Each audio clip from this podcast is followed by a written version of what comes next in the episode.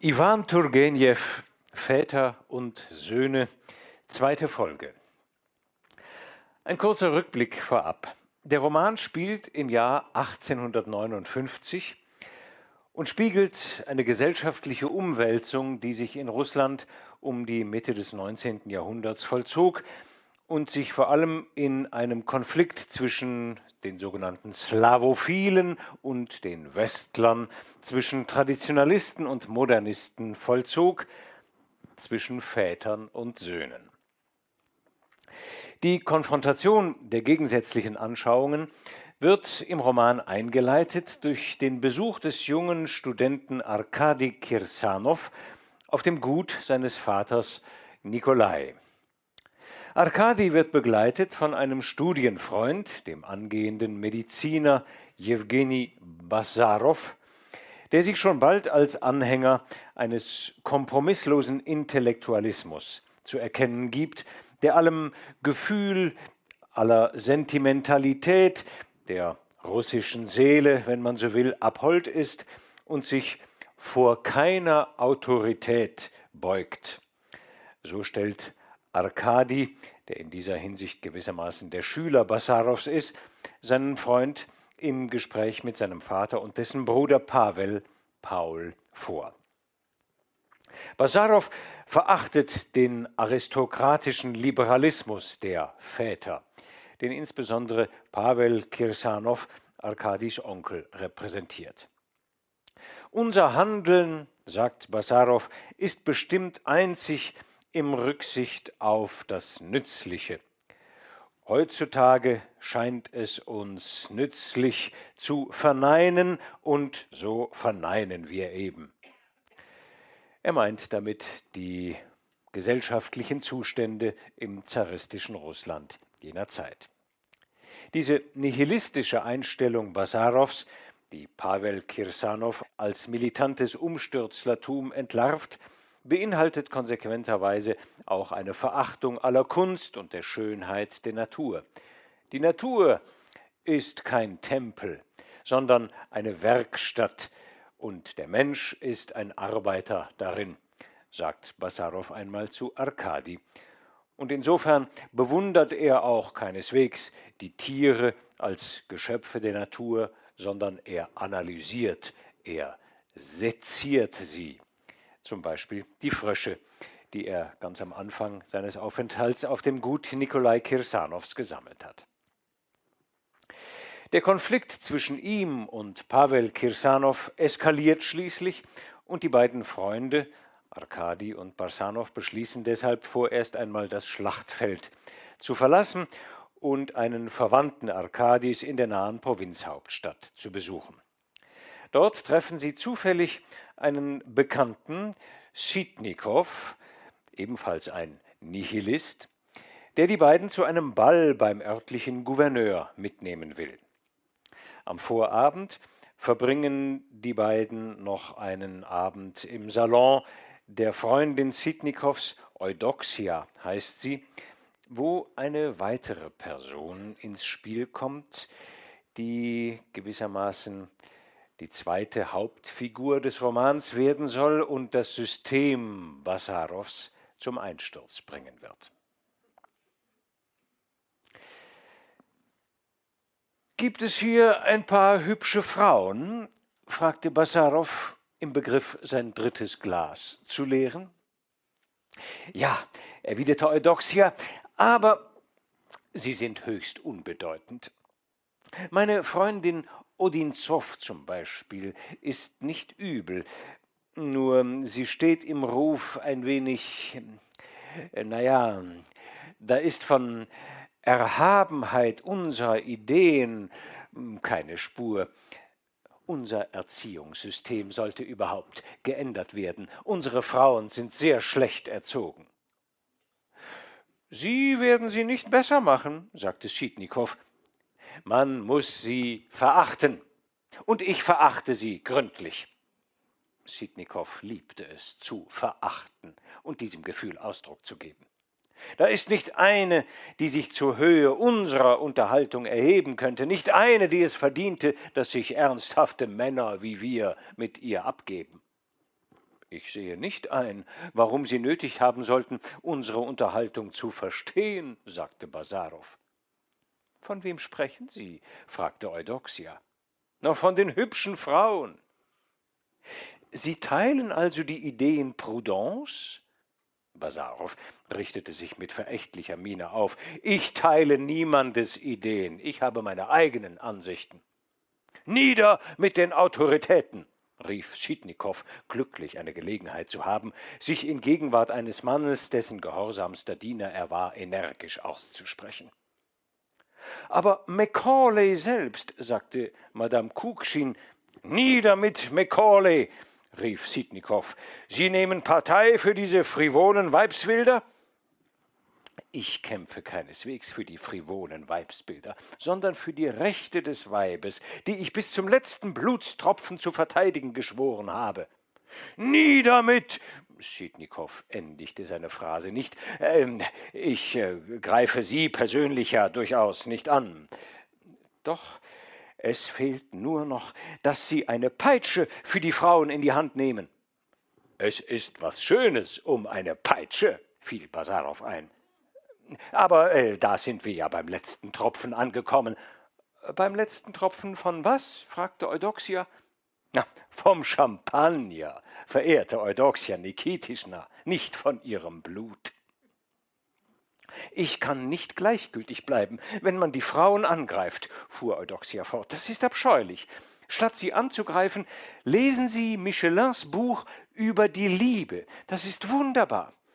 Meine Herren, sprechen wir von der Liebe, fügte sie hinzu und ließ ihre Hand schmachtend auf das zerdrückte Kissen des Ruhebettes sinken. Ein plötzliches Schweigen folgte dieser Aufforderung. Warum von Liebe sprechen? fragte Basarow. Beschäftigen wir uns doch lieber mit Madame Odinzow. So heißt sie ja wohl, nicht wahr? Wer ist diese Dame? Oh, sie ist göttlich, göttlich, rief Schitnikow. Ich werde euch ihr vorstellen. Sie ist sehr klug, sehr vermögend und Witwe. Unglücklicherweise ist sie geistig noch nicht genug entwickelt. Sie sollte sich unserer Eudoxia mehr nähern. Ich trinke auf Ihre Gesundheit, Eudoxia. Stoßt an, stoßt an. Klingling, gluck, gluck, gluck. Viktor, Sie sind ein leichtsinniger Mensch.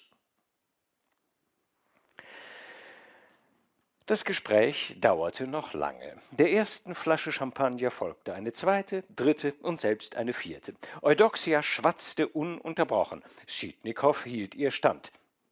Sie stritten sich lange, was die Ehe sei, ob ein Vorurteil oder ein Verbrechen. Sie untersuchten die Frage, ob die Menschen alle mit denselben Anlagen geboren werden oder nicht und worin eigentlich die Individualität bestehe.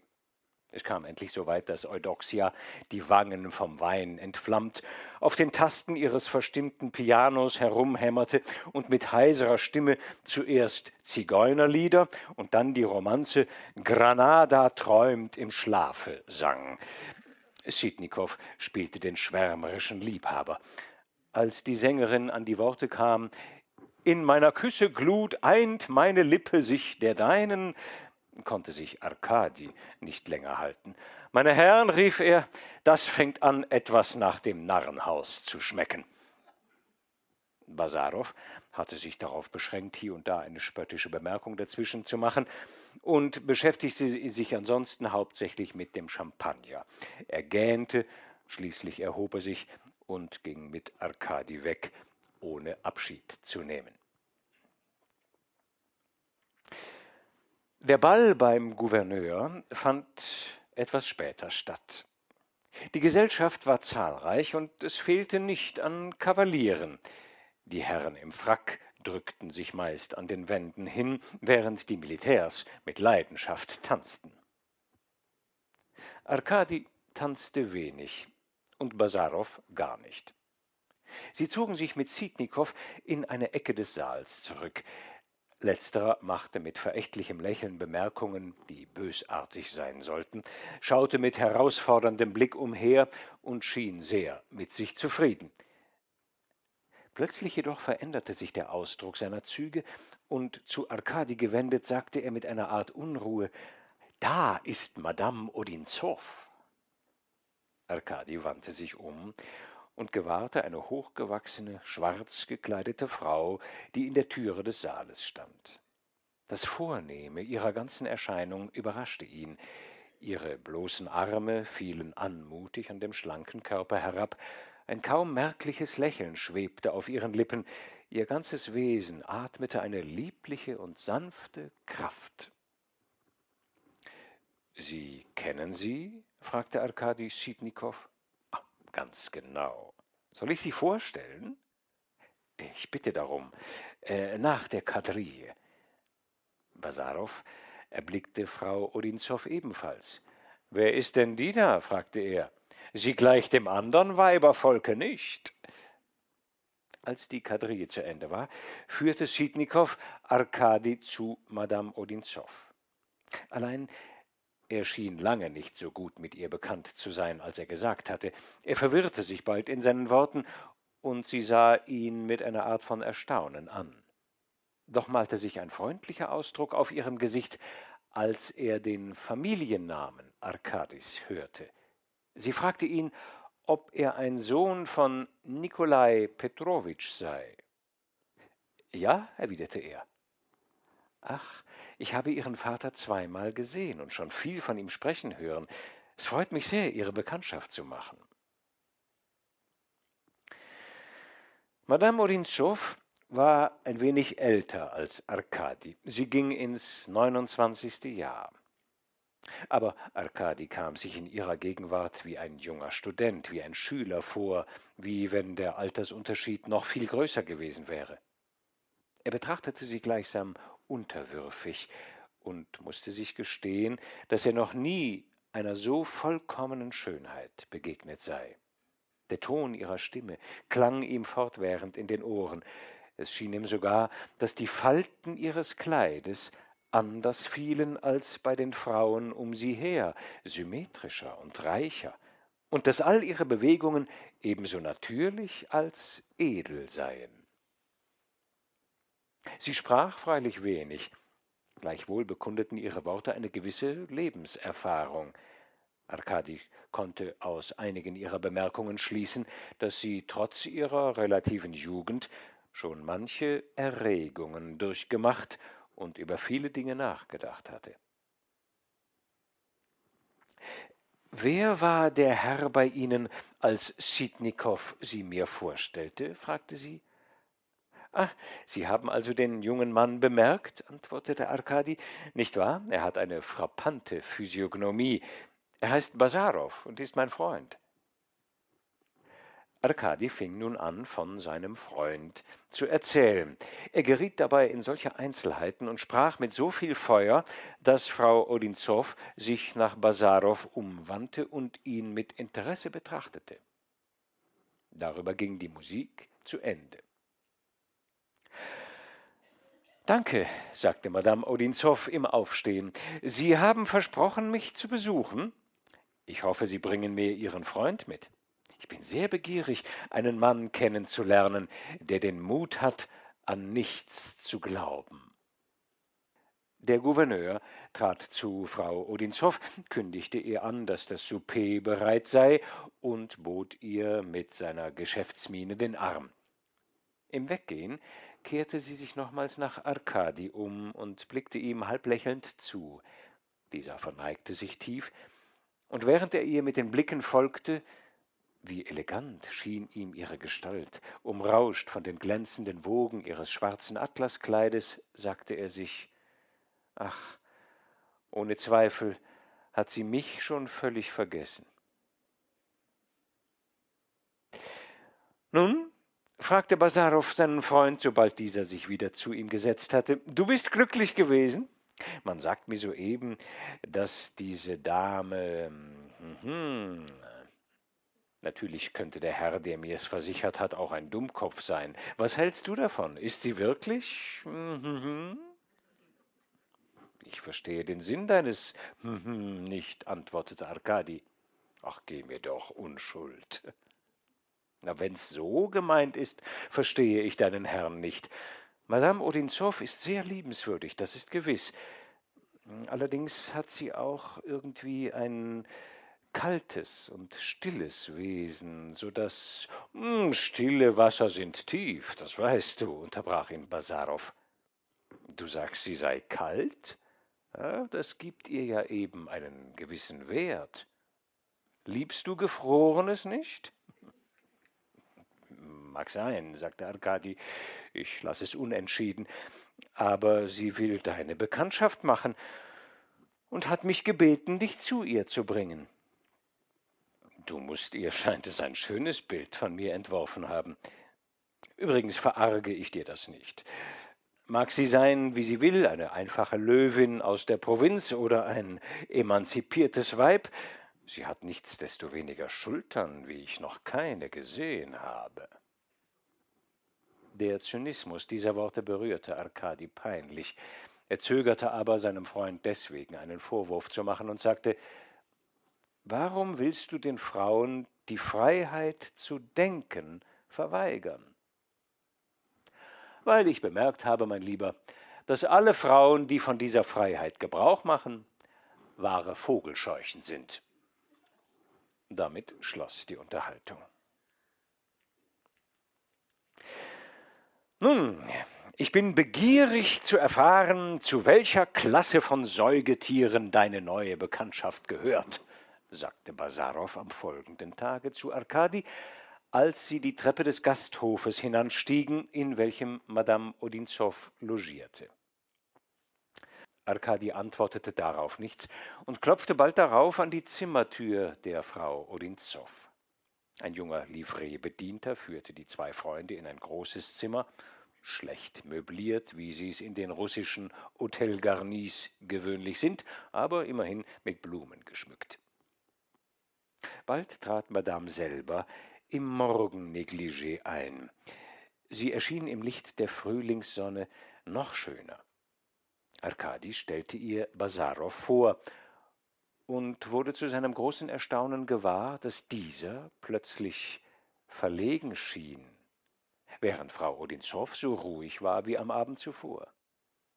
Basarow fühlte selbst, dass seine Haltung einige Verwirrung verriet, und ärgerte sich über sich selbst. Das ist eine schöne Geschichte. Dieses Frauenzimmer macht mich ja beinahe bange, dachte er, und fing sogleich mit übertriebener Sicherheit und gespielter Lässigkeit zu plaudern an. In einen Lehnstuhl hingestreckt, die Hände übereinander gelegt, hörte Madame Odinzow Basarow zu. Er war sichtlich bestrebt, Anna Sergejewna zu interessieren. Dies war Arkadi sehr auffallend, aber es wäre ihm unmöglich gewesen zu entscheiden, ob es Basarow gelungen war oder nicht. Was Madame Odinzow auch empfinden mochte, ihre Gefühle malten sich nicht deutlich auf ihrem Gesicht. Sie bewahrte stets denselben liebenswürdigen und feinen Ausdruck. Ihre schönen, klugen Augen waren immer aufmerksam, aber diese Aufmerksamkeit steigerte sich nie bis zur Lebhaftigkeit. Das ungewöhnliche Wesen Basarows hatte ihr zu Beginn der Unterhaltung einen unangenehmen Eindruck gemacht, etwa wie ein übler Geruch oder ein schriller Ton, aber sie merkte bald, dass er befangen war, und diese Entdeckung schmeichelte ihr. Arkadi wiederum dachte, Basarow werde mit einer so intelligenten und geistreichen Frau wie Madame Odinzow von seinen Überzeugungen und Ansichten reden. Sie selbst hatte ja zum Voraus den Wunsch ausgesprochen, mit einem Manne zu plaudern, der nichts zu glauben wage. Stattdessen plauderte er von Medizin, von Homöopathie und Botanik. Madame Odinzow war gebildet, hatte manch gutes Buch gelesen und konnte auch auf diesen Gebieten geschickt Konversation betreiben. Als sie mit einigen Worten die Musik berührte, bemerkte sie, dass Basarow kein Verehrer der Künste war, und so kam sie wieder auf die Botanik zurück, obschon sich Arkadi zu einer Abhandlung über die Nationalmelodien verstiegen hatte. Sie schien an ihm die Güte und den Freimut der Jugend zu schätzen, aber auch weiter nichts. Dieses ruhige, wechselnde und lebhafte Geplauder dauerte fast drei Stunden. Die beiden Freunde erhoben sich endlich und machten Anstalten zu gehen. Madame Odinzow bot dem einen wie dem anderen auf das anmutigste ihre schöne weiße Hand und sagte ihnen nach kurzem Besinnen mit einem unentschiedenen, aber wohlwollenden Lächeln Wenn Sie, meine Herren, die Langeweile nicht fürchten, so besuchen Sie mich doch in meinem Haus in Nikolskoje. Oh, ich würde mich überglücklich schätzen, rief Arkadi. Und Sie, Herr Basarow? Basarow beschränkte sich darauf, sich zu verneigen. Und Arkadi hatte noch einmal Gelegenheit zu einer ihn höchlich überraschenden Wahrnehmung. Er bemerkte, dass sein Freund rot wurde. Nun, fragte er ihn auf der Straße, denkst du immer noch, sie sei. Mhm. Wer weiß. Sie hält sich so zugeknöpft, erwiderte Basarow, hielt einen Augenblick inne und setzte dann hinzu eine wahre Herzogin, eine Fürstin. Es fehlt ihr nur eine Krone auf dem Kopf und eine Schleppe am Kleid. Hm, darum ist sie aber nicht weniger entzückend, sagte Arkadi. Welch herrlicher Körper, erwiderte Basarow. Welch Prachtexemplar für einen Seziertisch. Jewgeni, du bist ein abscheulicher Mensch.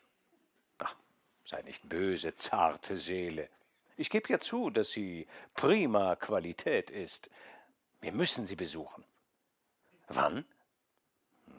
Übermorgen, wenn du willst. Was haben wir denn hier noch zu tun? Champagner trinken? Ich will ja sowieso meine Eltern besuchen, und Nikolskoje ist doch auf dem Weg, nicht wahr? Ja, ja. Na, optime.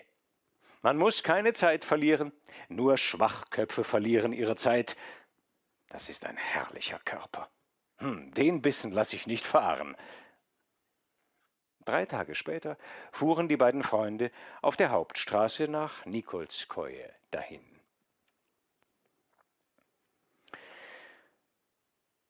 Das Haus, welches die junge Witwe Anna Sergejewna Odinzowa gemeinsam mit ihrer jüngeren Schwester Katja bewohnte, lag auf einem kleinen Hügel in der Nähe einer steinernen Kirche, in deren Giebel ein Freskogemälde in italienischem Stil, eine Auferstehung, prangte.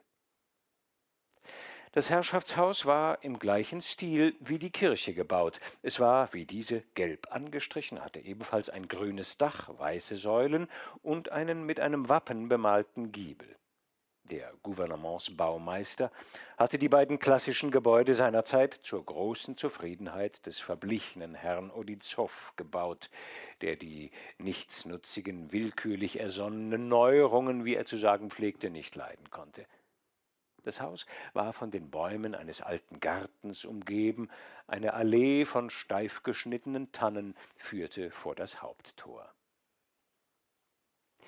Die jungen Leute fanden im Vorzimmer zwei Livret-Bediente, deren einer sofort den Majordomus, den Hausmeister, rufen ging.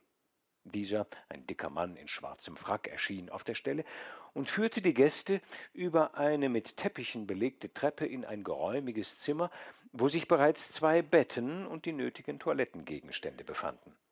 Das Haus war sichtlich gut gehalten, überall herrschte Reinlichkeit, und man atmete etwas wie den offiziellen Duft in den Empfangssalons der Ministerien. Anna Sergejewna lässt Sie bitten, in einer halben Stunde herunterzukommen sagte der Haushofmeister. Haben Sie für den Augenblick noch etwas zu befehlen? Gar nichts, würdiger Diener, antwortete Basarow. Es wäre denn, dass Sie geruhten, uns ein Gläschen Branntwein bringen zu lassen. Sehr wohl, sagte der Haushofmeister etwas erstaunt und entfernte sich mit knarrenden Stiefeln. Na, das hat Genre, sagte Basarow. So nennt's man doch wohl bei euch Adligen, hm? Sie ist eine Großherzogin, ich muss es immer wieder sagen. Eine famose Großherzogin, sagte Arkadi. die so ohne weiteres zwei Aristokraten unseres Schlages zu sich einlädt. Einen Aristokraten wie mich besonders, einen künftigen Doktor, Sohn eines Doktors und Enkel eines Küsters. Habe ich dir jemals gesagt, dass ich der Enkel eines Küsters bin? Immerhin ist die werte Dame ein verwöhntes Glückskind. Ja, und wie verwöhnt. Müssen wir hier nicht eigentlich einen Frack anziehen? Arkadi begnügte sich mit einem Achselzucken, aber im Grunde fühlte er sich ebenfalls ein wenig eingeschüchtert. Eine halbe Stunde später gingen Basarow und er in den Salon hinab. Es war ein weites, hohes Zimmer. Die schweren, kostbaren Möbel waren mit braunem, goldbesticktem Stoff überzogen. Herr Odinzow hatte sie durch Vermittlung eines seiner Freunde, eines französischen Weinhändlers von Moskau, kommen lassen. Über dem Mittelsofa hing das Porträt eines blonden Mannes mit aufgedunsenem Gesicht, der die Besucher ziemlich bös anzublicken schien. Das muss der Selige sein, flüsterte Basarow seinem Freund ins Ohr und fügte mit Naserümpfen hinzu Wie wär's, wenn wir wieder einpackten und uns verdrückten? In diesem Augenblick aber trat die Herrin des Hauses ein. Sie trug ein leichtes Seidenkleid, und ihre Haare waren glatt hinters Ohr gestrichen, eine Art Coiffure, die ihr im Verein mit der Frische und Reinheit des Gesichts das Aussehen eines jungen Mädchens gab. Ich danke Ihnen, dass Sie mir Wort halten, sagte sie. Und ich hoffe, Sie werden nicht so bald wieder fortgehen. Sie werden sehen, es lebt sich hier nicht schlecht. Ich werde Sie mit meiner Schwester bekannt machen. Sie spielt sehr gut Klavier. Das wird Ihnen nicht sehr gefallen, Herr Basarow, aber Sie, Herr Kirsanow, ich glaube, Sie lieben Musik. Nun setzen wir uns, wenn's gefällig ist. Dieser kleine Speech wurde mit vollendeter Leichtigkeit vorgetragen. Frau Odinzow schien ihn auswendig gelernt zu haben. Sie fing sofort eine Unterhaltung mit Arkadi an. Es ergab sich, dass ihre Mutter eine gute Bekannte von Arkadis Mutter gewesen war und dass diese noch als junges Mädchen sie zur Vertrauten ihrer Liebe zu Nikolai Petrowitsch gemacht hatte. Arkadi sprach mit Begeisterung von seiner Mutter. Während er so plauderte, blätterte Basarow in einem Album. Ein hübscher junger Windhund mit hellblauem Halsband lief in das Zimmer. Und gleich darauf erschien ein junges Mädchen von ungefähr achtzehn Jahren, braun, mit dunklen Augen und schwarzen Haaren. Sie hielt ein mit Blumen gefülltes Körbchen in der Hand. Ah, das ist meine Katja, sagte Frau Odinzow. Das junge Mädchen setzte sich behend an ihre Seite und fing an, die Blumen zu ordnen. Das Windspiel, das Fifi hieß, näherte sich den beiden Gästen, wedelte mit dem Schwanz und drückte seine kalte Nase an ihre Hände. Hast du die alle selber gepflückt? fragte Frau Odinzow. Ja, sagte Katja und lächelte mit einem schüchternen, aber offenen Ausdruck des Gesichts. Alles an ihr atmete die Frische der Jugend, die Stimme, die rosigen Hände, ihre etwas schmalen Schultern. Sie atmete tief und rasch. Frau Odinzow wandte sich zu Basarow. Es geschieht aus lauter Artigkeit, sagte sie, wenn Sie das Album ansehen, Jewgeni Wassilitsch. Das kann Sie aber doch nicht interessieren. Setzen Sie sich doch zu uns und lassen Sie uns über irgendetwas streiten. Basarow trat hinzu und setzte sich zu den beiden an den Tisch. Sehr gerne. Worüber wollen Sie streiten? Über Botanik? Homöopathie? nein, nein. Madame Odinzow lächelte und setzte den Arm auf den Tisch, so dass sich ihr Gesicht dem Basarows näherte. Sie haben also keinen Kunstsinn, sagte sie. Wie machen Sie's, denselben missen zu können. Wozu ist er gut, wenn ich fragen darf? Ja, vielleicht, um die Menschen kennenzulernen? Basarow lächelte. Erstens, entgegnete er, erreicht man das durch die Lebenserfahrung Und zweitens muss ich Ihnen sagen, dass ich es durchaus nicht für notwendig halte, jedes Individuum besonders kennenzulernen. Alle Menschen gleichen sich, ebenso dem Leib als der Seele nach. Jeder von uns hat ein Gehirn, ein Herz, eine Milz, Lungen, alles gleich gebaut. Die Eigenschaften, welche man moralische nennt, sind ebenfalls identisch bei allen Menschen, sie zeigen nur unbedeutende Unterschiede. Also ein einziges Menschenexemplar genügt, um alle anderen zu beurteilen. Die Menschen sind wie die Bäume des Waldes. Keinem Botaniker wird es einfallen, jede Birke besonders zu studieren. Katja, welche ihre Blumen langsam eine nach der anderen ordnete, richtete die Augen erstaunt auf Basarow, wurde aber, als sie seinem unbefangenen, kühlen Blick begegnete, rot bis über die Ohren. Frau Odinzow schüttelte den Kopf. Die Bäume des Waldes, wiederholte sie. So ist also Ihrer Ansicht nach kein Unterschied zwischen einem dummen und einem geistreichen Menschen, zwischen Guten und Bösen? Oh doch, so wie zwischen einem gesunden und einem kranken Menschen. Die Lungen eines Schwindsüchtigen sind nicht in dem gleichen Zustand wie bei Ihnen oder bei mir obgleich ihr Bau der gleiche ist. Die Gründe gewisser physischer Krankheiten kennen wir annähernd. Was die moralischen Krankheiten betrifft, so kommen sie von schlechter Erziehung, von all den verschiedenen Dummheiten, womit man uns die Köpfe vollfropft, mit einem Wort von dem unvernünftigen Zustand unserer Gesellschaft.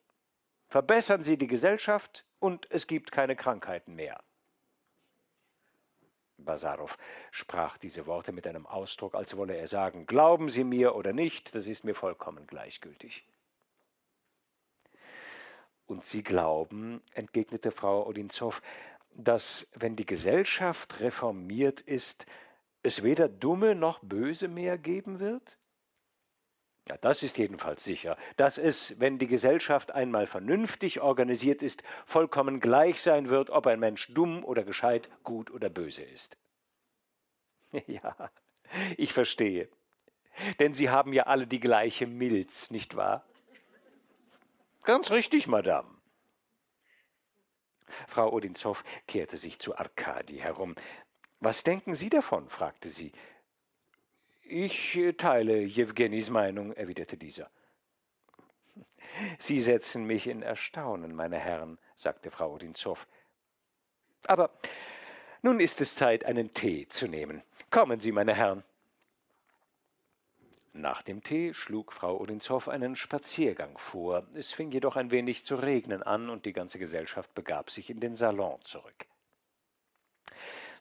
Was halten Sie davon, sagte Frau Odinzow zu Basarow, wenn wir einander die Karten legen und ein wenig spielen. Und du, Katja, setzte sie hinzu, kannst derweil Arkadi Nikolajitsch etwas vorspielen. Er liebt die Musik. Und wir hören dich auch. Katja beeilte sich nicht eben sehr, sich ans Klavier zu setzen. Und Arkadi, obgleich er die Musik wirklich liebte, folgte ihr nur widerwillig. Es schien ihm nämlich, dass Frau Odinzow ihn loszuwerden versuchte, und wie alle jungen Leute seines Alters fühlte er sich von jenem unklaren und fast peinlichen Gefühl erfasst, welches der Liebe vorausgeht. Katja öffnete das Klavier und fragte Arkadi, ohne ihn anzusehen, Was soll ich Ihnen spielen? Was Sie wollen, sagte er in gleichgültigem Ton. Welcher Musik geben Sie denn Vorzug? versetzte Katja, ohne sich umzuwenden. Der klassischen. Lieben Sie Mozart? Ja. Katja wählte die C-Moll-Fantasie mit der Sonate. Sie spielte sehr gut, obgleich ihr Vortrag gemessen und sogar ein wenig trocken war. Sie hielt sich unbeweglich, starr auf die Noten sehend und mit gepressten Lippen, doch gegen das Ende des Stückes belebte sich ihr Gesicht, und eine kleine Haarflechte, die sich gelöst hatte, fiel auf ihre schwarzen Augenbrauen nieder. Arkadi hörte mit Vergnügen den letzten Teil der Sonate, den, wo mitten in der reizenden Heiterkeit einer glücklichen Melodie plötzlich die Ergüsse eines herben, beinahe tragischen Schmerzes sich vernehmen lassen. Aber die Gedanken, welche Mozarts Musik in ihm weckte, bezogen sich keineswegs auf Katja. Beim Nachtessen brachte Frau Odinzow das Gespräch wieder auf die Botanik. Lassen Sie uns morgen früh spazieren gehen, sagte sie zu Basarow. Ich möchte Sie bitten, mir die lateinischen Namen der Feldblumen und ihre Eigenschaften zu nennen. Wozu wollen Sie lateinische Namen lernen? Na ja, es muss in allem Ordnung sein, antwortete sie. Welch bewunderungswürdiges Weib, diese Odinzow, sagte Arkadi, als er mit seinem Freund wenig später auf dem ihnen angewesenen Zimmer allein war. Ja, antwortete Basarow, es fehlt der Gevatterin nicht an Gehirn, und sie weiß sich auch zu helfen. Wie meinst du das? Na, nur im Guten, nur im guten Sinne, mein Bester. Ich bin sicher, dass sie ihr Vermögen vortrefflich verwaltet. Wenn hier jemand bewunderungswürdig ist, so ist's ihre Schwester. Wie? Die kleine schwarze Hexe? Ja, die kleine schwarze Hexe. Die ist frisch und unberührt und schüchtern und schweigsam. Die verdiente, dass man sich mit ihr beschäftigt. Aus dieser Natur könnte man nämlich noch was machen. Arkadi gab Basarow keine Antwort, und jeder von ihnen legte sich mit seinen eigenen Gedanken schlafen. Anna Sergejewna dachte diesen Abend auch an ihre Gäste, besonders an den einen. Basarow gefiel ihr irgendwie durch seine völlige Anspruchslosigkeit und selbst durch sein schneidendes Urteil. Es war für sie etwas ganz Neues, und sie war neugierig. Madame Odinzow war ein wunderliches Wesen. Ohne Vorurteil, ja sogar ohne festen Glauben, wich sie vor nichts zurück. Und doch schritt sie nicht viel vorwärts. In vielem sah sie scharf, interessierte sich für vieles, und doch konnte nichts sie wirklich befriedigen. Ihr Geist war wissbegierig und gleichgültig zugleich. Sie war reich und unabhängig und hätte alle Möglichkeiten gehabt, sich ins Getümmel der Welt zu stürzen, und lebte doch, ohne sich je zu beeilen und nur selten erregt, von Tag zu Tag. Manchmal freilich traten nur allzu verführerische Bilder vor ihre Augen, aber wenn das Bild verschwunden war, sank sie in ihre Seelenruhe zurück und bedauerte nichts. Ihre Einbildungskraft überschritt oft die Grenzen des nach den gewöhnlichen Regeln der Moral Erlaubten, aber selbst dann floss das Blut in ihrem schönen, immer frischen und friedlichen Körper so ruhig wie gewöhnlich. Wie alle Frauen, denen es nicht gegeben ist, zu lieben, wünschte sie beständig etwas, ohne selbst recht zu wissen was. Dieser Doktor ist ein sonderbarer Mensch, sagte sie sich, in ihrem prächtigen Bett auf spitzen Kissen unter einer leichten seidenen Decke liegend. Sie streckte sich, lächelte, legte den Arm unter den Kopf, dann, nachdem sie zwei oder drei Seiten eines schlechten französischen Romans überflogen hatte, ließ sie das Buch fallen und schlief, weiß, rein und kalt in ihrem duftenden Bett ein. Am anderen Morgen, nach dem Frühstück, ging Madame Odinzow mit Basarow botanisieren und kam erst zum Mittagessen wieder. Arkadi, der nicht ausgegangen war, hatte fast eine Stunde mit Katja verbracht. Er hatte sich nicht gelangweilt. Sie hatte sich erboten, ihm die Sonate vom Tag zuvor noch einmal zu spielen. Als aber endlich Frau Odinzow zurückkehrte, als er sie wiedersah, zog sich sein Herz unwillkürlich zusammen. Sie kam sichtlich etwas müde den Garten herauf. Ihre Wangen waren gerötet und ihre Augen glänzten mehr als gewöhnlich unter ihrem runden Strohhut. Sie drehte den zarten Stiel einer Feldblume zwischen den Fingern, ihre leichte Mantille war von den Schultern auf die Arme geglitten, und die langen Bänder ihres Hutes schmiegten sich an ihre Brust. Basarow ging festen Schrittes, unbefangen wie immer hinter ihr, aber der Ausdruck ihres Gesichts, obgleich er heiter und sogar herzlich war, gefiel Arkadi nicht. Basarow warf ihm einen Guten Morgen zu und ging auf sein Zimmer. Anna Sergejewna drückte ihm zerstreut die Hand und schritt ebenfalls an ihm vorüber. Guten Morgen? dachte Arkadi. Ja, haben wir uns denn heute nicht schon gesehen?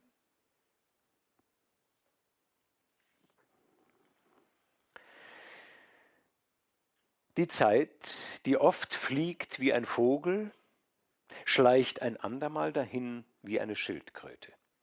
Aber sie scheint nie angenehmer, als wenn man nicht weiß, ob sie schnell oder langsam geht. Und gerade so verbrachten Basarow und Arkadi fast vierzehn Tage bei Madame Odinzow. Die Ordnung, die sie in ihrem Haus und in ihrer Lebensweise eingeführt hatte, trug ohne Zweifel viel hierzu bei. Alles im Hause hatte seine festgesetzte Stunde. Morgens Punkt acht Uhr versammelte sich die ganze Gesellschaft zum Tee. Nachher mochte jedes bis zum Frühstück tun, was ihm beliebte. Die Herrin des Hauses erledigte während der Zeit Geschäfte mit dem Verwalter oder dem Haushofmeister. Vor Tisch versammelte man sich wieder zum Plaudern und Lesen. Der Nachmittag und Abend war den Spaziergängen, dem Spiel und der Musik gewidmet. Frau Odinzow zog sich gegen zehneinhalb Uhr zurück, gab ihre Befehle für den folgenden Tag und legte sich schlafen. Dies regelmäßige und einigermaßen feierliche Leben behagte Basarow nicht besonders. Er sagte, man meine auf Eisenbahnschienen dahin zu rollen. Er erklärte sich eines Tages darüber gegen Anna Sergejewna, die jedem gestattete, seine Meinung offen auszusprechen. Sie ließ ihn ausreden und sagte, von Ihrem Standpunkte aus ist es wahr, dass ich ein wenig die Schlossherrin spiele. Allein auf dem Lande ist es unmöglich, ohne Ordnung zu leben. Man würde rettungslos der Langeweile verfallen. Und sie fuhr nach ihrer Art fort. Basarow brummte. Aber gerade deshalb, weil das Leben wie auf Eisenbahnschienen rollte, schien es ihm und Arkadi so angenehm. Übrigens war seit ihrer Ankunft eine bemerkenswerte Änderung mit ihnen vorgegangen. Basarow, den Frau Odinzow sichtlich bevorzugte, obgleich sie selten seiner Meinung war, zeigte nachgerade eine an ihm ungewohnte Aufregung. Er brauste leicht auf, sprach ungern, sah oft verdrießlich aus und konnte nirgends ruhig bleiben, als ob ihn fortwährend etwas umtrieb. Arkadi war klar, dass Basarow in Madame Odinzow verliebt war und überließ sich ohne weiteres einer stillen Schwermut, die ihn durchaus nicht hinderte, sich Katja zu nähern. Hm. Anna Sergejewna schätzt mich nicht.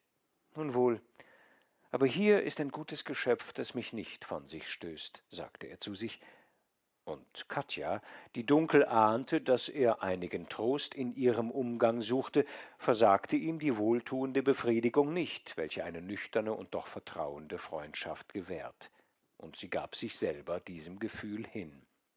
Sie teilte ihm freimütig die Eindrücke mit, welche Musik, Romane, Gedichte und andere Albernheiten auf sie machten, und er wehrte es ihr nicht ohne sich gestehen zu wollen, dass diese Albernheiten auch ihn selbst beschäftigten.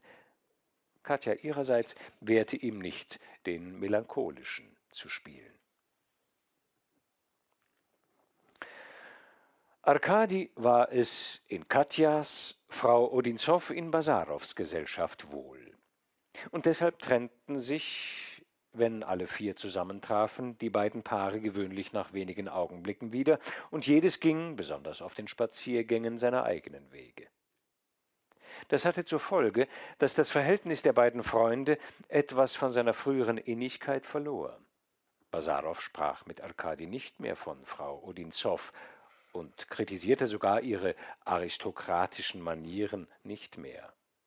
Dagegen lobte er Katja, riet Arkadi allerdings, die sentimentale Richtung, die er an den beiden bemerkte, etwas zu mäßigen. Alles in allem unterhielt er sich mit Arkadi jedoch viel seltener als ehedem. Ja, er mied ihn sogar. Es schien, als schäme er sich vor ihm.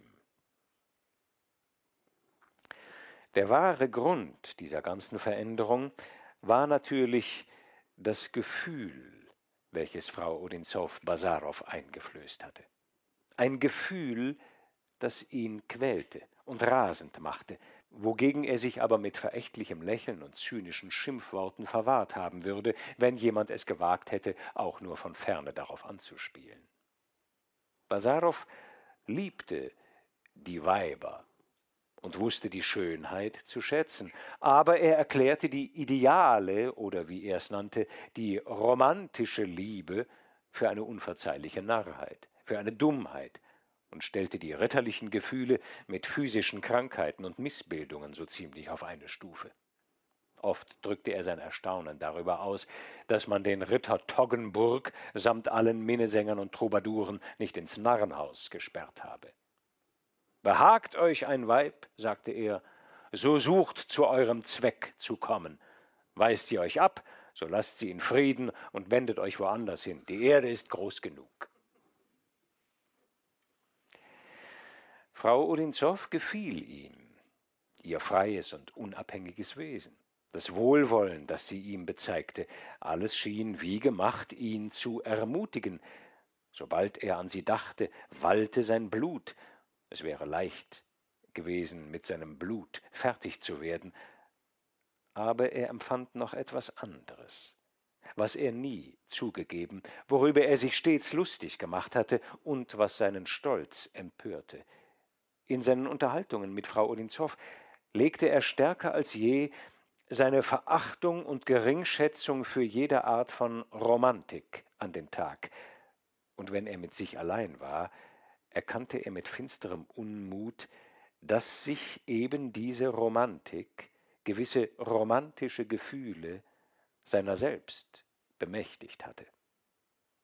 Wenn er sich vorstellte, dass diese keuschen Arme eines Tages seinen Hals umschlingen, diese stolzen Lippen seine Küsse erwidern, diese intelligenten Augen mit Zärtlichkeit, ja mit Zärtlichkeit auf den seinen ruhen würden, so fühlte er sich vom Schwindel ergriffen und vergaß sich einen Augenblick, bis der Unmut von neuem in seinem ganzen Wesen ausbrach.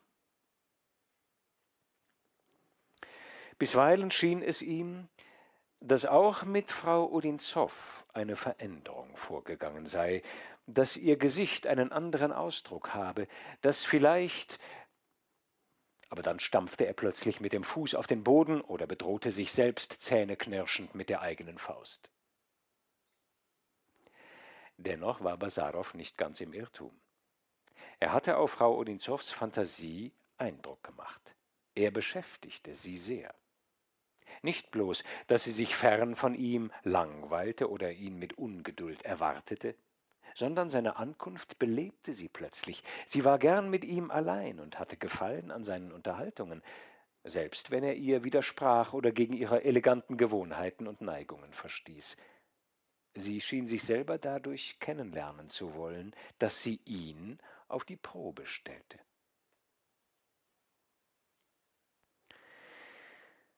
Eines Tages, als er im Garten mit ihr spazieren ging, kündigte er ihr kurz und barsch seine nah bevorstehende Abreise auf das Landgut seines Vaters an. Sie erbleichte, als ob sie einen Stich ins Herz erhalten hätte. Wie, wie können Sie daran denken, abzureisen? sagte sie. Und Ihr Versprechen? Welches Versprechen? Haben Sie es vergessen? Sie wollten mich ein wenig in der Chemie unterrichten. Hm. Unglücklicherweise erwartet mich mein Vater. Ich kann unmöglich länger zögern. Übrigens brauchen Sie ja nur Pelouse und Fremis Anfangsgründe der Chemie zu lesen. Das ist ein gutes Buch und leicht zu verstehen. Sie werden dort alles finden, was Sie wissen wollen. Sie haben mir aber doch vor wenigen Tagen selbst gesagt, dass ein Buch nie an die Stelle, ich erinnere mich nicht mehr Ihres Ausdrucks, aber Sie wissen schon, was ich sagen will, nicht wahr? Er sah sie an, sie war noch bleicher geworden. Warum soll ich bleiben? Ja, warum? Gefällt es Ihnen hier nicht? Denken Sie, dass man Sie hier nicht vermissen wird? Basarow rührte sich nicht. Jewgeni Wassilitsch, warum antworten Sie nicht? Was soll ich Ihnen sagen? Niemand ist wert, dass man ihn vermisst, und ich noch weniger als ein anderer. Warum das? Ich, ich bin ein nüchterner, ein uninteressanter Mensch. Ich verstehe nicht, liebenswürdig zu sein. Sie wollen Komplimente haben? Ach, Unsinn. Sie selber wissen, dass die elegante Seite des Lebens, die, auf welche Sie so großen Wert legen, mir fremd ist. Frau Odinzow biss in ihr Taschentuch aber ich werde mich langweilen, wenn Sie fort sind. Arkadi bleibt hier. Frau Odinzow zuckte ein wenig die Achseln. Ich werde mich langweilen, wiederholte sie. Wahrhaftig? Sie werden sich nur kurze Zeit langweilen. Ihr Leben ist so vollkommen geregelt, dass es weder der Langeweile noch dem Kummer noch sonst einem schmerzlichen Gefühl Raum gibt. Madame Odinzow schwieg, und da es unterdessen etwas kühl im Garten geworden war, begleitete sie Basarow in den Salon. Sie finden, dass ich, dass mein Leben sehr geregelt und geordnet ist? Ja, gewiss. Zum Beispiel in wenigen Minuten wird es zehn Uhr schlagen, und da weiß ich schon jetzt, dass Sie mich dann wegschicken. Nein, Nein, nein, ich, ich werde Sie nicht wegschicken. Sie können, Sie sollen bleiben. Basarow stand am Fenster. Die weiche, laue Nacht mit ihrem dunklen Himmel wurde sichtbar, und das leise Rauschen der Bäume mischte sich mit dem stärkenden Hauch einer frischen, reinen Luft. Setzen Sie sich, fuhr Frau Odinzow fort. Ich möchte vor Ihrer Abreise mit Ihnen plaudern. Erzählen Sie mir etwas aus Ihrem Leben. Sie sprechen nie von sich selbst. Ich versuche von nützlichen Dingen mit Ihnen zu sprechen. Ja, Sie sind so bescheiden. Aber ich möchte gerne etwas von Ihnen, Ihrer Familie und Ihrem Vater hören, dem zulieb Sie uns verlassen wollen. Warum sagt sie mir das alles? Fragte sich Basarow und setzte sich in den Lehnstuhl neben sie. Das alles äh, würde Sie sehr wenig interessieren. Gerade Sie, wir sind kleine Leute. Ich bin also Ihrer Ansicht nach eine Aristokratin, nicht wahr? Ja, sagte er mit starkem Nachdruck. Sie lächelte. Ich sehe, Sie kennen mich schlecht obgleich sie behaupten, dass alle Naturen gleich sind und dass man sich nicht die Mühe zu geben braucht, sie einzeln zu studieren. Ich erzähle Ihnen vielleicht einmal mein Leben. Aber zuerst müssen Sie mir das Ihrige erzählen. Sie sagen, ich kenne Sie schlecht, antwortete Basarow. Das ist möglich. Vielleicht ist jeder Mensch wirklich ein Rätsel. Um zum Beispiel von Ihnen zu sprechen, so fliehen sie die Gesellschaft, sie ermüdet sie, und doch laden sie sich zwei Studenten ein. Warum wohnen sie schön und gescheit, wie sie sind, auf dem Lande? Was, was, was haben Sie da gesagt? erwiderte Frau Odinzow lebhaft. Ich bin schön? Basarow zog die Brauen zusammen. Das, ist, das tut nichts zur Sache, antwortete er, nicht ohne Verwirrung. Dann erhob er sich, die Lampe brannte schwach inmitten des halbdunklen, von Wohlgeruch erfüllten Zimmers. Der Vorhang hob sich von Zeit zu Zeit und ließ die wollüstige Frische und die geheimnisvollen Laute der Nacht ins Zimmer dringen. Frau Odinzow saß vollkommen unbeweglich, aber nach und nach bemächtigte sich ihrer eine geheime Aufregung, die auch Basarow ergriff. Es kam ihm plötzlich zum Bewusstsein, dass er sich mit einer schönen und jungen Frau allein befand. Wohin? fragte sie gedehnt. Er antwortete nicht und sank auf seinen Sessel zurück. Also, Sie halten mich für glücklich, für verwöhnt vom Schicksal? Ich weiß im Gegenteil, dass ich sehr unglücklich bin. Sie unglücklich? Wieso? Sie sind gesund, unabhängig, reich. Was wollen Sie mehr? Was ich will, sagte Frau Odinzow seufzend. Ich, ich fühle mich sehr müde. Ich bin alt. Es scheint mir, dass ich schon seit langer, seit langer Zeit lebe. Ja, ja, ich bin alt, wiederholte sie und zog langsam die Enden ihrer Mantille über die bloßen Arme. Ihre Augen begegneten denen Basarows und sie errötete. Ich habe schon so viele Erinnerungen hinter mir. Ein glänzendes Leben in Petersburg, dann den Tod meines Vaters, dann meine Ehe und alles, was danach kam. Ach, wie viele Erinnerungen, und keine, bei der man verweilen möchte. Und vor mir ein langer, langer Weg, und kein Ziel und kein Zweck, auch habe ich keine Lust weiter zu gehen. Das Leben hat keinen Reiz für Sie? Das nicht gerade. Aber es hat mir bisher keine Befriedigung gewährt. Sie, Sie möchten lieben, antwortete Basarow, und können's nicht. Das ist Ihr ganzes Unglück. Frau Odinzow spielte mit dem Saum ihrer Mantille. Kann ich wirklich nicht lieben? Ich bezweifle es. Nur, ich hatte Unrecht, das ein Unglück zu nennen. Im Gegenteil, mit dem muss man Mitleid haben, dem ein solcher Unfall zustößt. Welcher Unfall? Zu lieben. Zudem sind Sie vielleicht zu wählerisch? fügte er hinzu und spielte mit den Quasten des Sessels. Vielleicht, ja. Alles oder nichts, das ist's, was ich will. Einen vollkommenen Austausch der Gefühle. Wenn ich gebe, so tu ich's, um zu empfangen, sonst lieber nicht. Und Sie? Verstünden Sie, sich zu geben? Basarow schwieg. Die Töne eines Klaviers trafen ihr Ohr. Ach, wie spät Katja heute Abend noch spielt, sagte Frau Odinzow. Basarow erhob sich. Ja, es ist in der Tat sehr spät. Sie sollten schlafen gehen. Äh, warten Sie, Jewgeni, ich habe Ihnen noch ein Wort zu sagen. Welches Wort?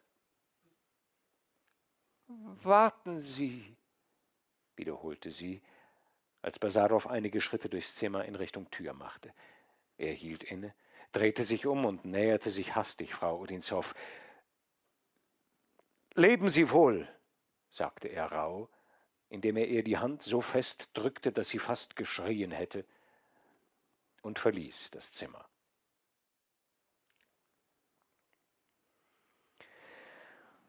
Und Kurz darauf verlässt Basarow tatsächlich das Landhaus Anna Sergejewnas. Nicht sofort, denn am nächsten Tag kommt es noch zu einem weiteren Gespräch der beiden, das folgendermaßen endet.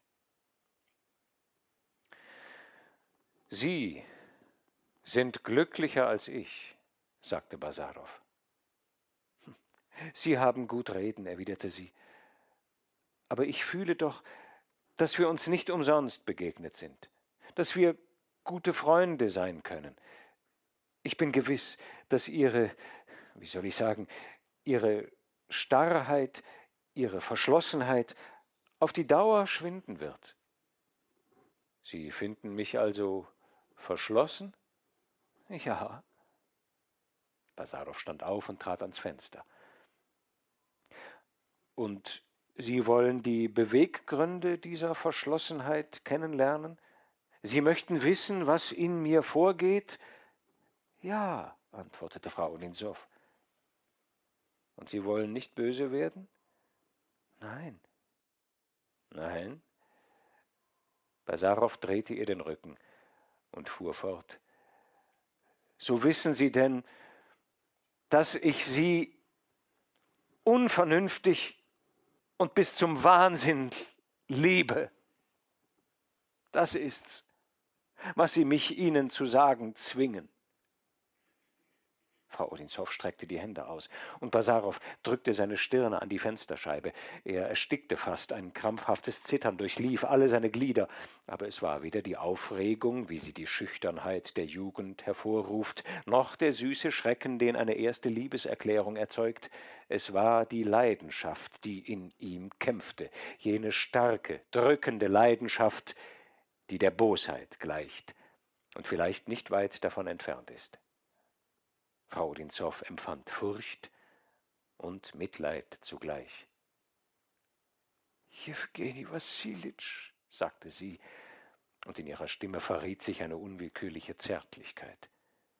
Er kehrte sich rasch um, warf ihr einen verzehrenden Blick zu und zog sie, ihre beiden Hände mit Macht ergreifend, an seine Brust. Sie konnte sich ihm nicht sogleich entwinden. Einige Augenblicke nachher hatte sie sich in die entlegenste Ecke des Zimmers geflüchtet. Einen Schritt weiter und sie hätte wahrscheinlich einen Schrei ausgestoßen. Ihre ganze Haltung kündete es an. Basarow biss sich auf die Lippen und verließ das Zimmer. Als sie wieder zu Atem gekommen war, fragte sich Anna Sergejewna, warum sie Basarow, wie er selbst sagte, gezwungen habe, sich zu erklären und ob sie es nicht schon alles längst geahnt habe. Ich bin schuldig, sagte sie mit lauter Stimme, aber ich kann doch nicht alles vorhersehen, und wurde sehr nachdenklich in der Erinnerung an den beinahe wilden Ausdruck, den Basarows Gesicht angenommen hatte, als er auf sie losstürzte. Nein, nein, sagte sie schließlich zu sich selbst, Gott weiß, wohin das führen würde. Mit dergleichen soll man nicht spaßen. Die Ruhe ist doch das Beste, was es auf der Welt gibt.